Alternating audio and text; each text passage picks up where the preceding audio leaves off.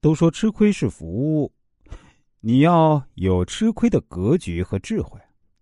一个人吃亏吃多了不是坏事是福气。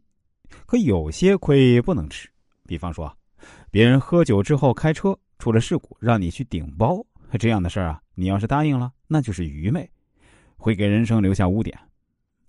真正聪明的人往往很狡猾，总是能巧妙的躲过灾祸，化险为夷。吃亏上当也要看场合，要看厉害的程度，不能一概接受，否则你就会吃哑巴亏。做人呢，要愿意吃亏。更要懂得吃亏，吃亏的同时做到明断是非、趋利避害，把吃亏转化为享福。吃亏是福，但是你要有吃亏的智慧。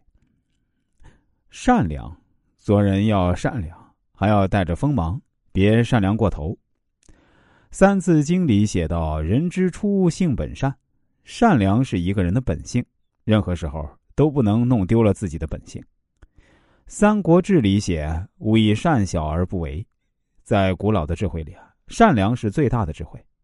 一个弄丢善良的人，肯定没有好下场。哪怕是高高在上的皇帝，也会得到恶报。历史上，朝代的变迁就说明了这一点。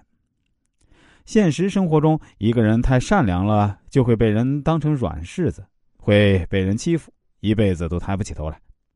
比方说，一个单位里。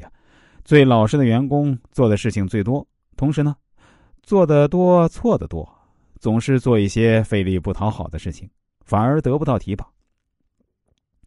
不欺负老实人，不让老实人吃亏，在某些地方成为了一句口号，并没有真正的体现出来。聪明的老实人不会等待别人来拯救自己，而是懂得自救，在坚持善良的同时，还会带着锋芒，不会让别人伤害到自己。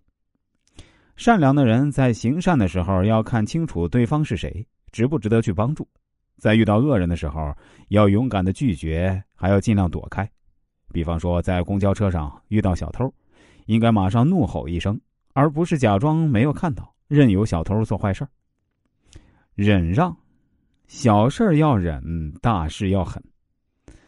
我们一直相信“小不忍则乱大谋，忍一忍风平浪静”的古训。一个人。不能容忍别人，容不下别人的错误，就会和别人交恶，在社会上没有立足之地。